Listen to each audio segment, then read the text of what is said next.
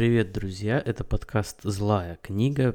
Первый выпуск в этом году, 53-й вообще за два года, а, как выходит подкаст. Меня зовут Руслан Назаров. И сегодня я, как и обещал в конце прошлого года, а, буду разговаривать, начну разговаривать, рассказывать о том, как я обучаюсь на Data Science в еженедельном таком режиме, а, более подробно, чтобы все это было более систематизировано, а то в прошлом году я отрывками, какими-то кусками это все давал, и многие мне говорили, что ну, такой целостной картины не складывается.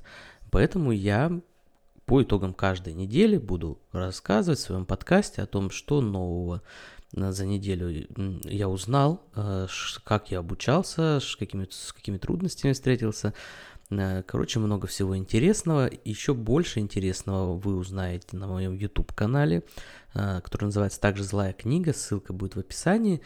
Э, переходите, там я буду и каждую неделю рассказывать о новостях в Data Science, и делать обзоры книг по Data Science, и не только, в том числе там по философии, по науке. Короче, будет много чего интересного, и уже сейчас там много чего интересного есть. А сегодня все-таки продолжим Э, как я обещал, еще раз повторяюсь, говорить об обучении на Data Science. Коротко, для тех, кто тут первый раз на моем подкасте, я скажу, что, еще раз скажу, что я Зовут меня Руслан Назаров. С 2019 года я стал обучаться на data scientist а, мне 30, сейчас 3 года. Э, и обучаться я начал на Яндекс практикуме, прошел там курс data scientist а, курс длился 8 месяцев, и после этого и параллельно я начал на DataCamp е заниматься, но после этого больше на нем стал заниматься, и вот сейчас, сейчас тоже продолжаю учиться на, дата, на датакампе, занимаюсь в том числе какими-то своими частными проектами по аналитике, и вот э, делюсь с вами своим опытом. Сегодня вот в этом первом выпуске за год я хочу рассказать о своем э, плане обучения на год, который я для себя, скажем так, разработал а по итогам практики прошлого года, проблем, которые возникли в прошлом году. И вот этот план э, я хочу вам его рассказать, конечно, но хочу, чтобы вы к нему правильно относились. Это такой идеальный план, то есть это план, который если максимально все внешние и внутренние условия будут э, благоприятными, этот план, конечно, выполнится, и он будет хорошим, на мой взгляд, такой комплексный подход. Но это все-таки идеальный план, тот идеал, к которому стремиться надо, но с учетом конкретных обстоятельств какие-то моменты в нем могут поменяться. И в этом плане поэтому есть какие-то такие перегрузочные моменты, э, такие дополнительные, к основному направлению, скажем так, э, потому что принцип, вот, который, с которым я хочу с вами поделиться, принцип, с которого я исхожу, я для себя называю там, безотходное производство. А смысл его заключается в том, что вот в вашем плане должны быть э, такие дела, которые различаются по уровню сложности, причем ну, достаточно кардинально, да, там как высшая математика и прочитать какой-нибудь научпоп. Но это все должно быть в рамках одного направления вашей деятельности. Для чего? Для того, что если по каким-то причинам, по обстоятельствам жизни у вас не получается использовать а, там э, заниматься самым сложным направлением, то вы переходите э, на попроще, да, ну, грубо говоря, если там в какой-нибудь вторник у вас э, нет возможности заниматься, там, скажем, на датакампе по каким-то рабочим моментам или по семейным каким-то обстоятельствам, то вы можете заменить это там на полчаса, там, на час чтения какой-нибудь а, научно-популярной книги, а, например, по искусственному интеллекту, что будет, в принципе, также полезно. Вы погрузитесь в какую-то атмосферу дата-сайентистского направления, и в то же время вы не перегрузите себя, да, и получится, что вроде бы как и план выполняется, но вроде бы вы учитываете свои реальные обстоятельства и сами себя не загоняете в угол.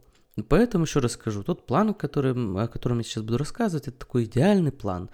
А, его можно выполнять каждый день, в принципе, но это дается достаточно с большим трудом. И э, вот первую неделю рабочего этого года я этот план повыполнял. Это достаточно сложно, и ну, об этом я расскажу. Об этом я расскажу о первых своих двух неделях, точнее. Это уже в следующем подкасте, чтобы не перегружать этот подкаст. Э, но план реален, но э, сложноват в исполнении. Давайте сразу к конкретике. Итак, э, главный пункт. Еще раз, мы ведем речь об обучении на data scientist а, что в России понимается, в принципе, широко. Сюда входит и машинное обучение, и, собственно, статистика, аналитика – Э, поэтому имейте это в виду. Итак, э, я занимаюсь на DataCamp. Это нью-йоркский сервис э, из Нью-Йорка, американский сервис. Он очень близок по структуре к Яндекс практикуму. практикуму. Я о DataCamp подробно рассказывал, ссылка будет в описании. И мне этот сервис нравится. Он платный, но цена достаточно такая демократич... демократичная. И, по-моему, сейчас даже там идет скидка. Э, достаточно хорошие, опять-таки. И, смотрите, на DataCamp есть несколько карьерных треков, которые вы можете выбрать. В прошлом году я для себя выбрал э, Data Science на языке Python. Дополнительно я занимался на языке, э, на языке Python, еще дата-аналитику прошел курс. Ну, практически прошел, чуть-чуть не завершил. Э, и в этом году я решил перейти на язык R.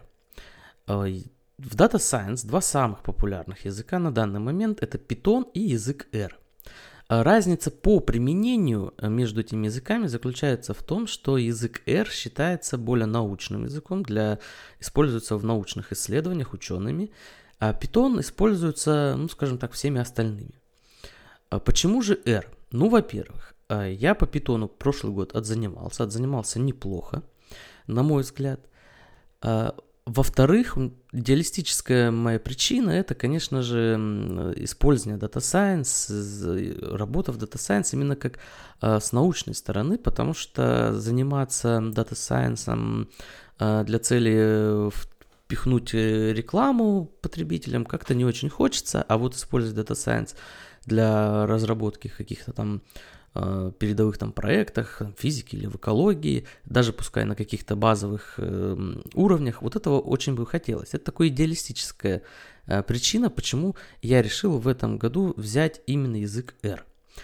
И э, нужно еще один момент, он более практичный, заключается в том, что в одном из своих прошлых подкастов я рассказывал, что повторять бесчисленное количество раз, перечитывать какую-то книгу э, нельзя, это Э, не помогает вам получше понять э, тот предмет, который вы изучаете, лучше об одном и том же читать в различных учебниках, в различных изложениях, в различных концепциях. И а, как раз-таки, когда а, я сейчас буду заниматься языком R, то я буду, я буду повторять те же принципы программирования, Э, которые являются общими для всего программирования, но с другой точки зрения, с другой позиции, с позиции языка R.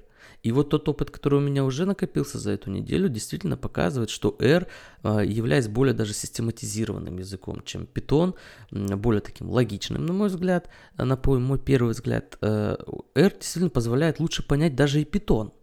То есть этот принцип срабатывает.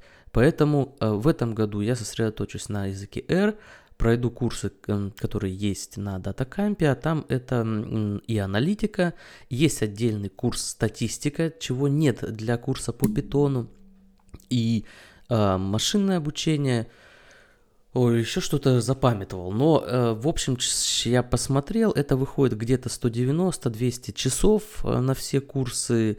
И если там по часу, по два Э, в день с учетом там выходных, каких-то обстоятельств, то как раз за год можно э, этот э, курс завершить, и мне кажется, что это будет круто, поможет в том числе и с питоном, и со статистикой. Короче, большие у меня на это дело надежды.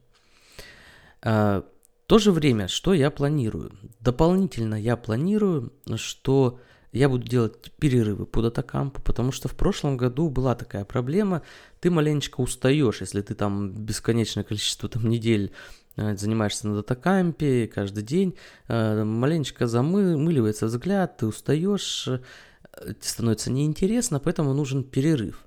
И этот перерыв я планирую делать там, может быть, на недельку, на две, для перехода в свои какие-то проекты, на языке питоне я э, в прошлом году сделал два проекта, начал точнее.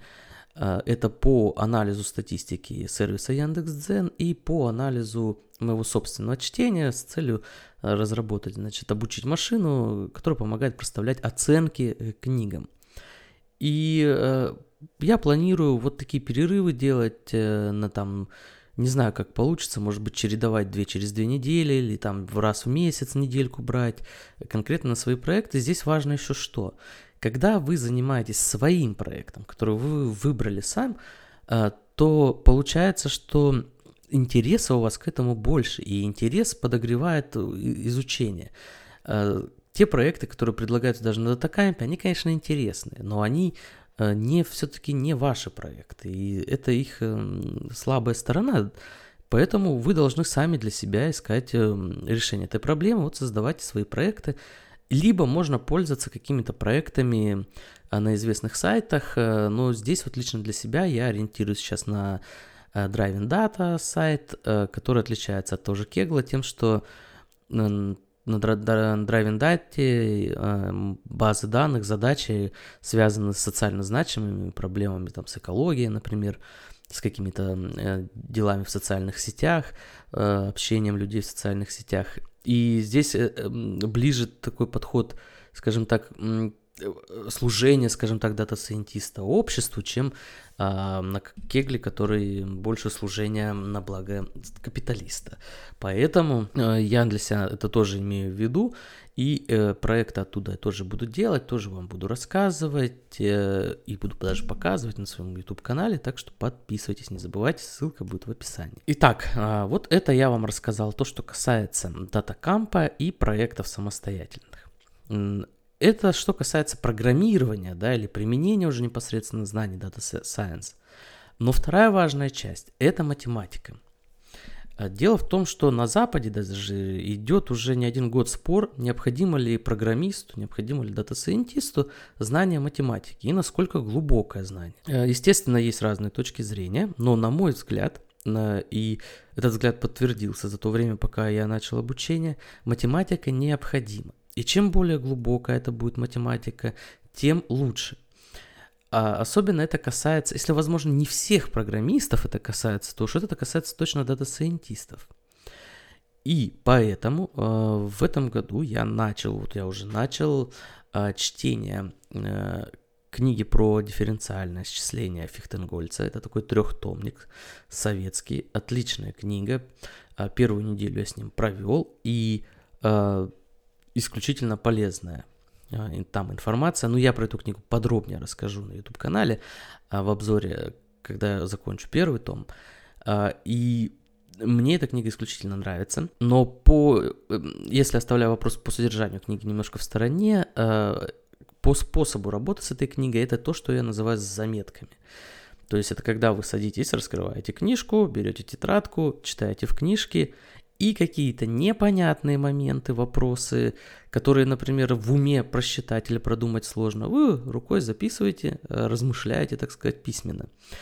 Э, либо э, есть такой подход у меня, что все, что касается теорем или определений, выписывается – доказательства можно уже продумать. Если вы его прочитали, доказательства, то и поняли, то вам его повторять э, в записях не требуется. Но если что-то остается непонятным, то нужно, естественно, прорешать. Это чтение с заметками, и оно касается максимально таких сложных книг, э, где простым чтением, перебором в памяти э, запомнить или понять достаточно сложно или невозможно вообще. Э, второй вид чтения, который, в принципе, он, ну, такой у меня будет перемежаться, как бы там будет и математика, и программирование, это, конечно, чтение без заметок, это такое легкое чтение, скажем так, ну, это в шутку, конечно. Вот сейчас я э, читаю книгу «Питон для сложных задач», на нее обзор тоже будет. Это такой, скорее, справочник, в общем случае, по питону. И именно для этого я ее начал читать, то есть, чтобы освежить свои знания, воспоминания по питону. Э, и видите, да, получается у меня я на датакампе R изучаю, книжкой я повторяю Python, э, все это будет в последующем закреплено своими собственными проектами. То есть вот сочетание такой практики и каких-то э, теоретической части, оно здесь э, соблюдается. Но здесь же будут также книги по теории вероятности. То есть вот я себе сформировал такую библиотечку, которую я хочу прочитать, и основная в нем часть, в этой библиотечке часть это теория вероятности, разного рода книги, в основном советские, зарубежные издания. Э, на мой взгляд, отличные книги по рекомендациям, я их собрал. Я сделаю, я обещал подписчикам, я сделаю список э, книг, не то, чтобы которые я рекомендую, прям потому что я не уверен, что у меня есть такое право рекомендовать, но те книги, которые я использую. Э, я такой список сделаю э, в ближайшее время. И э, его можно будет найти в моем телеграм-канале Злая книга, ссылка тоже будет в описании, так что подписывайтесь. И таким образом мы имеем вот таких два вида чтения. Не надо бояться, что типа, о, это слишком много, это весь день читать. Нет, там с фихтенгольцем, например, я поступаю так, по 10 страничек в день. Много не надо, по 10 страничек, а больше и не получится, потому что голова очень сильно напрягается. А по второй книжке, там, без заметок, сколько получится по времени, по практике, тоже ничего странного, страшного в этом нет. Э, главное себя не перегрузить. Э, в таком режиме занимаемся с понедельника по пятницу. Суббота и воскресенье остаются выходными – Э, что под этим понимается. Выходные дни нужны для разгрузки, то есть это должна быть такая деятельность, которая э, не связана со, со, с основной в течение недели. Вот, например, я на выходных записываю те же подкасты. Почему? Потому что в подкастах я в большей части э, говорю о э, вопросах, которые я узнаю в ходе своего обучения, а вот такое проговаривание, рассказывание, э, оно э, является вообще одним из методов, признанных методов обучения. То есть, когда вы сами объясняете то, что вы поняли, изучили, вы лучше это запоминаете, усваиваете. Поэтому это тоже вот такой способ и отдохнуть вроде, то есть сменить деятельность, и в то же время все находиться в одном направлении. Но дополнительно я всякие штуки люблю делать. Э, например, сейчас э, у меня такая интересная задачка, как, э, изучение элек... электроники, электроника для начинающих. Я делал на эту книгу обзор, мне пришел набор компонентов для проведения экспериментов. И я вот сейчас буду этим заниматься и буду об этом рассказывать. Мне кажется, эта штука очень интересная и очень нужная. Вообще электричество, наверное, самая любимая мною часть в физике. Ну и можно почитать что-нибудь, что вам просто интересно.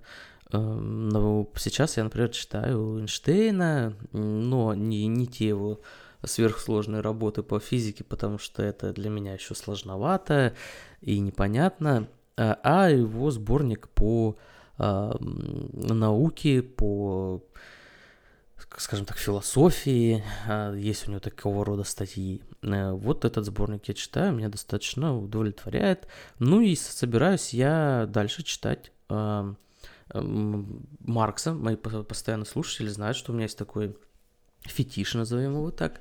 Я хочу прочитать все собрание сочинений Маркса, и несколько лет я этим уже занимаюсь, но пока добрался только до 15 или 16 тома. А, так что этим я тоже собираюсь продолжать э, заниматься. Ну и все остальные виды деятельности, там музыку послушать, кино посмотреть, это как бы э, просто святое. Ну и завершая, завершая свой подкаст, то есть я рассказал вам о датакампе, о книгах э, и о дополнительной какой-то деятельности, об отдыхе, я бы хотел сказать об общем таком перерыве. То есть в прошлом году была такая у меня проблема, что за первые 6-8 месяцев э, такого напряженного достаточно изучения я прям сгорел. Я прям очень сильно устал, а в, в августе в конце впал в депрессию и особо из нее до сих пор не выбрался и особо не занимался образованием там с сентября по декабрь, э, все очень вяло у меня шло, э, но это как раз-таки следствие вот этого перегорание, когда вы передавливаете себя. И по идее здесь нужно говорить о том, что после каждых там нескольких недель нужно себе давать отдых. И в принципе, наверное, теоретически я так и считаю.